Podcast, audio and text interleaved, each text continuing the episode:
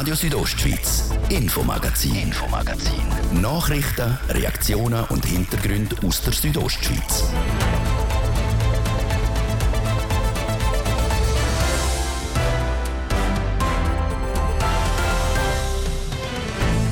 Alarm im Vereinen Zum guten Glück ein Alarm für ein Rettungsübungsszenario. Eine Zugkollision im längsten Bündner Tunnel. Das Positive. Alle Beteiligten beherrschen ihre Fachbereich, wissen, was zu tun ist. Vor einem Jahr war die drohende Strommangellage das Thema in dem Herbst ganz anders. Trotz der weniger angespannten Lage, die Bündner Gemeinden, sie haben ihre Hausaufgaben gemacht. Und die Hausaufgaben gemacht haben die Macherinnen und Macher vom Langenkurer Samstag. An den 28 Standort von dem Kulturfestival sind fast 20.000 Eintritte verbucht worden. Und im Sport der international bekannte Bündner Unihockey-Goalie. Sie ist am Wochenende in Kloten in der Königsklasse vom europäischen Unihockey am Champions Cup im Einsatz gewesen. Das Thema heute im Infomagazin auf Radio Südostschweiz vom Montag, am 13. November. In der Redaktion heute Martin de Platzes. Einen guten Abend. Gewisse mögen sich vielleicht noch daran erinnern, an den 16. September 2006. Damals ist das schlimmste Tunnelunglück in der Bündner Geschichte passiert auf der Nord-Süd-Achse auf der Autostrasse A13. Im Viemala-Tunnel sind ein Reisekar und ein Personenauto frontal zusammengestoßen. Darauf aber hat es ein Flammeninferno gegeben. Neun Menschen sind dabei ums Leben gekommen. Seither ist viel passiert, damit es nicht mehr zu derartig verheerenden Unfällen kommt. Unter anderem besonders wichtig, dass die Einsatzkräfte auf den Ernstfall vorbereitet sind. Auch im längsten Bündner Tunnel gibt es darum immer wieder Übungen. Und genau so eine hat es das Wochenende im Freien Tunnel gegeben. Wie die Rettungsübung abgelaufen ist und was speziell daran war, das hören wir jetzt im Beitrag von der Manuela Meuli. Eigentlich will der Theo nur via Vereinentunnel in Engadin gehen, um in seine Ferienwohnung. Der Plan wird er aber nicht umsetzen können. Mit dem rund 20 Kilometer langen Bahntunnel gibt es einen grossen Knall und plötzlich steht am Theo seine Weltkopf. Wortwörtlich. Zwei Züge sind im Tunnel zusammengekracht. Zwar gibt es keinen Brand, dafür aber rund 40 Verletzte, darunter auch der Theo. So das Ausgangsszenario, wo die Rätische Bahn zusammen mit einem Haufen Einsatzkräften für ihre Notfallübung vorbereitet hat, wie der Christian Florin, Leiter Infrastruktur vor RAB sagt. Vor Ort war die Feuerwehr von beiden Seiten, dann ist die Polizei von beiden Seiten, Sanität, Notärzte sind da gewesen. Und das ist dann das ganze äh, Szenario. Und dann haben wir die Rettung hier vor Ort, hat noch den Zivilschutz unterstützt. Besonders bei dieser Grossübung, das erste Mal sind die neuen Fahrzeuge vor RAB im Einsatz. Die Lösch- und Rettungsfahrzeuge sind letzten Herbst eingeweiht worden und werden von Feuerwehr speziell für den Vereiner-Tunnel gebraucht. Die neuen zwei Fahrzeuge auf jeder Seite, selbstfahrend, wirklich alleine von der Feuerwehr alles gemacht. Und dann einfach mit den verschiedenen zwei Einheiten, die wir haben. Eine Einheit von diesen Fahrzeugen ist zum Löschen und äh, Retten und das andere ist ein Shuttle, um die Leute rauszukriegen. Und durch das können wir schon im Tunnel betreuen. Also die Sanität kann bereits im Tunnel erste Arbeit machen. Und das ist wirklich neu bei uns. Durch das gewinnt die Feuerwehr Zeit und kann beispielsweise beim Theo noch besser eine Erstbetreuung leisten. Wenn die Feuerwehr der Theo und die anderen Verletzten dann aber aus dem Tunnel bringt, sind andere Einsatzkräfte gefragt. In Empfang genommen werden die Verletzten vom SSZ Graubünden, also vom schnellen Sanitätszug.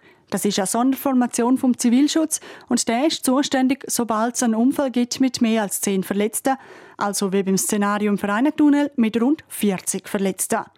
Sie schaffen die in solchen Szenarien zusammen mit dem Rettungsteam, sagt der Kasper Gadonau, Kommandant vom SSZ Graubünden. Bei grossem Patientenanfall, wenn die kommen, wären ja Spitäler überfordert. Man würde ja mit diesen Patienten jetzt einfach zu den Spitälern fahren und vor dem Spital wäre es Chaos.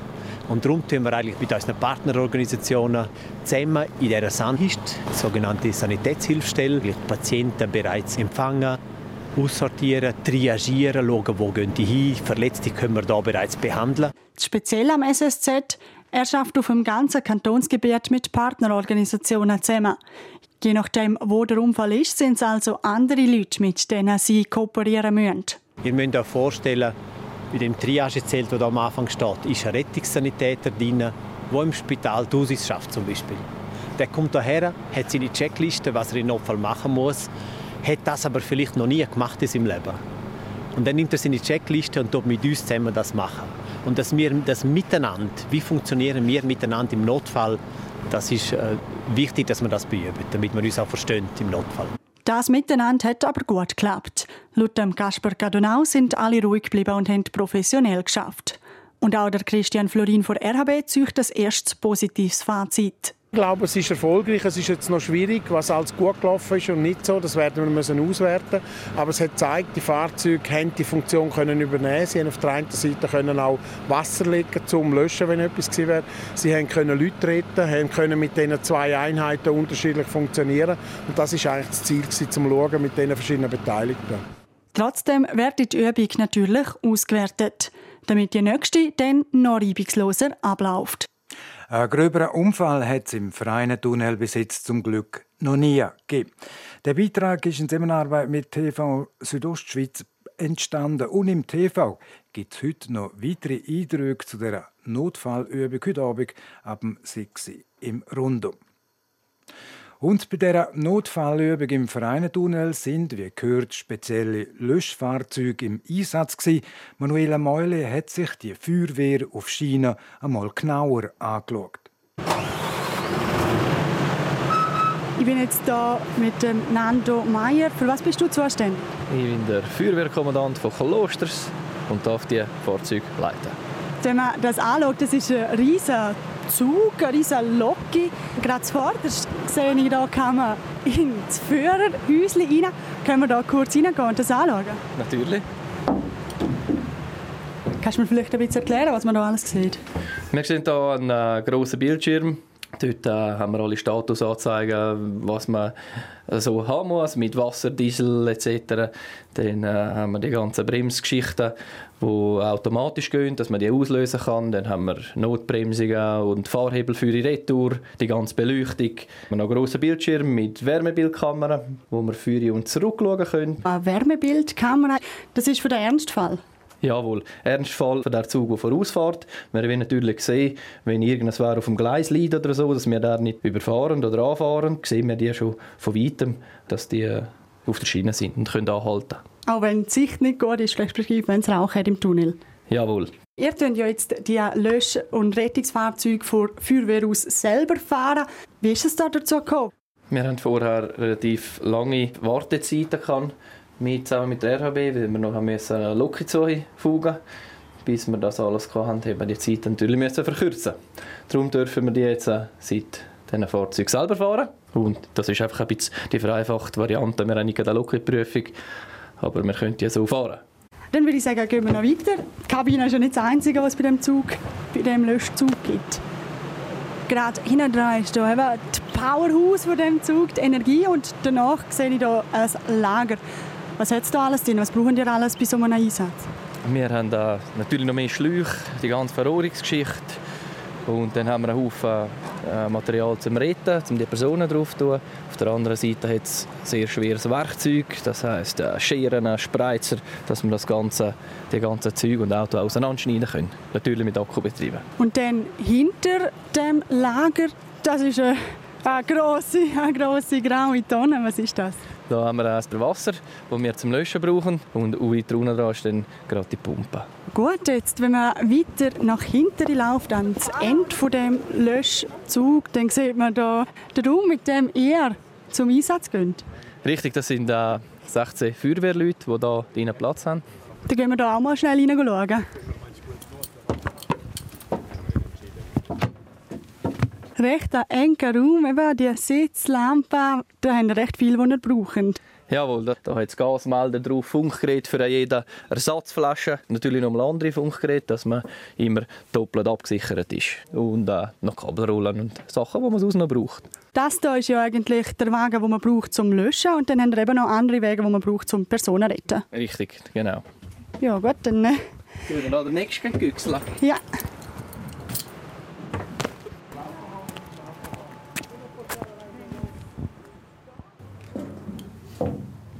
Viel ist wirklich nicht zu sehen. Einfach ein paar Handgriffe an der Decke, an denen man sich festheben kann und sonst wirklich nur Platz. Jawohl, das ist so. Da drinnen haben wir eine hitzegeschützte Verkleidung plus eine Kamera, dass der Lokführer vorne immer sieht, was da drinnen läuft. Wir haben da nur eine Tür in dem Container. In dem Container jetzt immer Überdruck. Und ja, da wird vom Feuerwehr mal gesteuert, was da drinnen an Überdruck ist, wenn es ihn überhaupt braucht, wenn wir Rauch haben oder nicht Rauch haben. Dann würde ich sagen, schauen wir noch, wie der Zug dann auch tönt. So tönt es berechtigt, dass die Leute Luft haben. Das ist richtig. Jetzt erzeugen wir hier einen Überdruck, dass trotz Türen offen der Rauch nie hier rein kann. Und wenn die Tür zu ist, gibt es einfach ein bisschen Druck auf den Ohren. Ein Minima, nicht mehr als aus, auch wenn man zu Berg geht. Das ist so das. Ich würde sagen, einen Druck auf den Ohren nimmt man dann aber gerne in Kauf, wenn man dafür gerettet wird. Ich denke, ja. Die Reportage von der Manuela Meuli, die bei der Einweihung der neuen Löschzüge der RHB dabei war.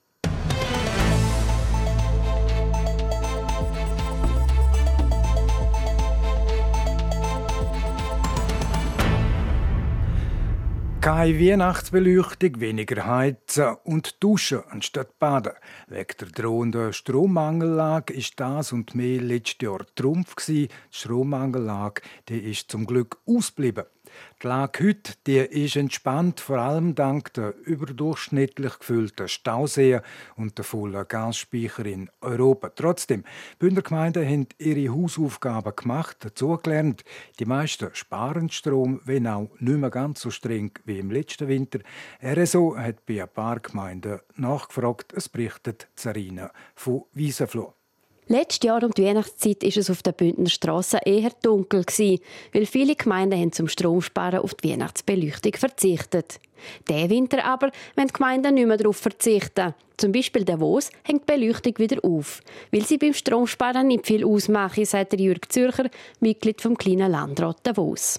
Viele von diesen Massnahmen sind nach wie vor in Betrieb. Also wir haben darauf geschaut, dass wir überall, wo es geht, Bier wechseln und auf LED umstellen. Zum Beispiel man hat bei den Sportanlagen geschaut, bei den Rückspülungen vom Hallenbad, bei den Optimierungen von den Lüftungen im Hallenbad und so weiter.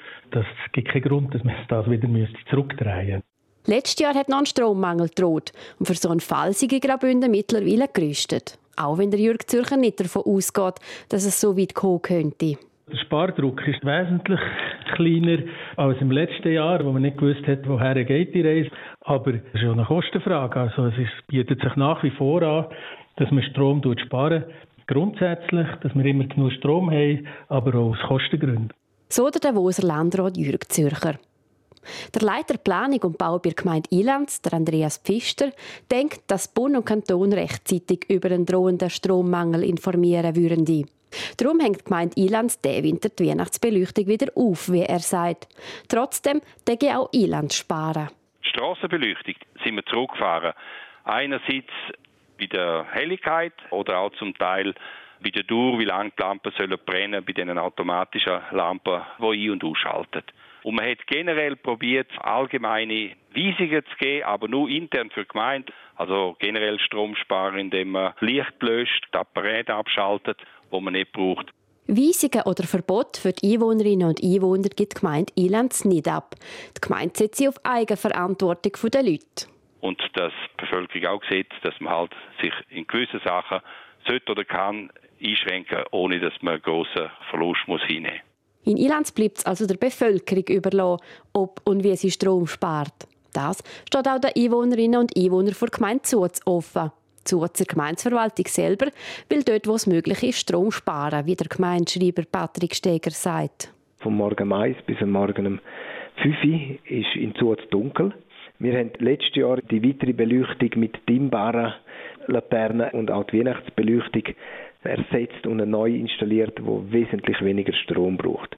Von einer Energiekrise sei im Moment zwar nicht dreht. Strom sparen empfehle sich aber auch ohne Krise, wie der Patrick Steger sagt. Das drei Beispiel, wenn Bündner Gemeinden im Winter Strom gespart wird, der Bund und der Kanton im Besitz keine Weisungen dazu rausgeben. Radio Südostschweiz, Infomagazin, Infomagazin. Nachrichten, Reaktionen und Hintergründe aus der Südostschweiz. Chur am Samstag, am letzten Samstag, ein regelrechtes Kulturmecker. Musik, Tanz, Literatur und vieles mehr haben die Leute am letzten Wochenende, am langen Samstag in Chur können geniessen. Der Luciano Cherry ist mit der Projektleiterin der Anita Willi zusammengesessen, um herauszufinden, wie es am Chur Kulturfestival aus Sicht der Macherin war. Letztes Wochenende war Chur der lange Samstag. An 28 verschiedenen Standorten hat man verschiedene kulturelle Aufführungen können anschauen. Das vielfältige Angebot an den verschiedenen Treffpunkten sei gut bei den Leuten angekommen, sagt die Projektleiterin vom Langen Samstag, Anita Willi.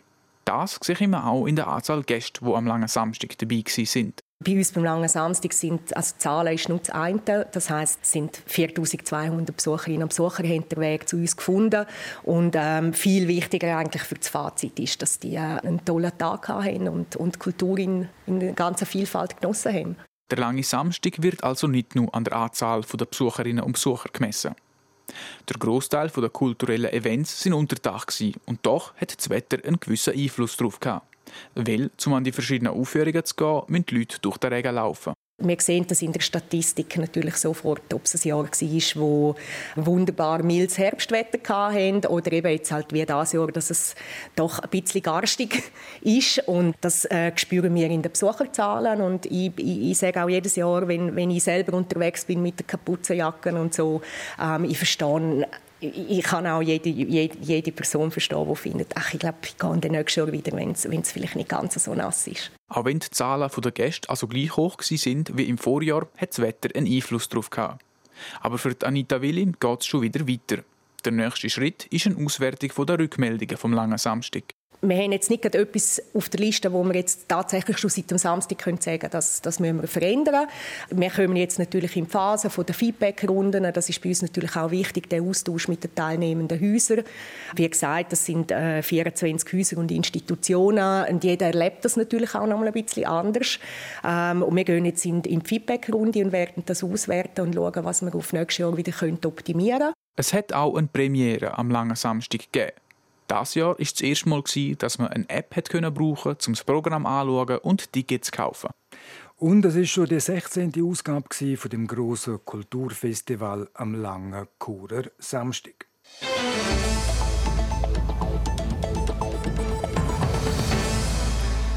Und jetzt Sport jetzt zum Unihockey in Königsklasse vom europäischen Unihockey am Champions Cup. Claude Dietler-Kacetz gegen Pixbo aus Schweden. Ein Unihockeyspiel, das hier bei uns in der Region eigentlich nicht gross interessiert, aber eben eigentlich. Die Halle in Kloten die ist am Samstag nämlich unter anderem auch wegen einer Bündnerin sehr gut gefüllt. Es berichtet der Patrick Ulber. Der Weg auf Zürich in Thala haben einige Bündnerinnen und Bündner wegen dem Goalie der Lara Heini gefunden. Das war sehr speziell. Normalerweise habe ich keine Leute ähm, in den Zuschauern und heute sind so viele Leute gekommen, Freunde, Familie, die Plakate gemacht haben, äh, Leute, die gerufen haben. Es ist natürlich sehr schön, ähm, dass so viel der Weg hier angenommen ist. Es ist ja trotzdem nicht gerade daheim für mich. Sie mussten trotzdem müssen mit dem Auto oder mit dem Zug hier ankommen. Darum war es speziell. Es ist lang für mich her, dass ich in der Schweiz spielen konnte. Darum habe ich mich sehr darauf gefreut. Lara Heini spielt nämlich schon die sechste Saison Saison in der schwedischen Top-Liga. Mit ihrem Team Pixbo Walensdamm auf Zürich gereist, ist die Bündnerin im Rahmen vom Champions Cup. Das ist ein Turnier mit den besten europäischen Clubs. Und in Zürich ist am Samstag das Rückspiel vom Halbfinal zwischen den Schwedinnen und Kloten Dietlikon-Jets. Das Team von der Lara Heini gewinnt das Spiel. Wir sind im Finale, darum äh, mit dem bin ich natürlich sehr zufrieden. Mit dem Spiel in den ersten zwei Drittel haben wir das sehr gut gemacht. Im dritten Drittel sind wir leider wieder äh, ein, zwei Gänge durch ab und das, äh, mit dem bin ich nicht zufrieden, weil es ist in den letzten sechs Spielen schon passiert und darum mit dem kann man nicht zufrieden sein. Nach dem Hinspiel in Schweden, wo die Bündnerin und das Team schon mit 6 zu 2 gewonnen haben, gibt es hier am Samstag in der Schweiz einen klaren 10 zu 5 Sieg. Trotzdem ist Lara Heine mit dem Resultat nicht gänzlich zufrieden. Fünf Gegengol sind definitiv etwa vier zu viel, aber ähm, schlussendlich ist in dem Spiel ist wichtig, dass man gewinnt. Ähm, ein bisschen ärgerlich, dass wir schon wieder ein Freistoßgoal gekriegt haben, das ist momentan auch ein bisschen im Trend bei uns und eben einfach ärgerlich, dass wir dritte Drittel wieder verloren haben. Ähm, an dem müssen wir definitiv arbeiten, weil äh, ja, äh, wenn man ein Spiel gewinnen will, muss man das dritte Drittel gewinnen. Gerade auch im Hinblick auf das Champions Cup Finale ist das von grösster Bedeutung. In dem trifft Lara Heine mit Pixbo Walensdamm wieder auf Torren-Gruppen. Der Tourrival und bis jetzt in den entscheidenden Spiel eben meistens mit dem besseren End für die Gegnerinnen. Die Lara Heine ist aber sehr zuversichtlich, dass es in dem Finalspiel klappt. Äh, wir haben im letzten Spiel wir haben vor ein paar Wochen gegen sie gespielt und haben gezeigt, oder vor ein paar Wochen vor letzter Woche, und haben gezeigt, dass es sehr eng ist ähm, und dass wir sie schlagen können. Und darum äh, gibt es nur eins, einen Sieg. Und um diesen Sieg im Finale einzufahren, gibt es für die Lara Heine dann hoffentlich auch wieder die bessere Spielvorbereitung als beim letzten Match hier in der Schweiz. Die sei nämlich gar nicht speziell. Außer dass ich noch ein bisschen Reiseleiter war gleichzeitig. Darum habe ich mich fast weniger auf das Spiel können vorbereiten wie es auf ein normales. Aber nein, sonst nicht. Es war einfach eine riesige Vorfreude, um in der Schweiz zu spielen. Das war der Beitrag von Patrick Ulber, produziert in Zusammenarbeit mit dem Ressort Sport von der Südostschweiz zum Champions Cup Halbfinale zwischen Pixbo und der Kloten Dietliken Jets mit Bündner Beteiligung. Der Final der findet dann im Januar statt.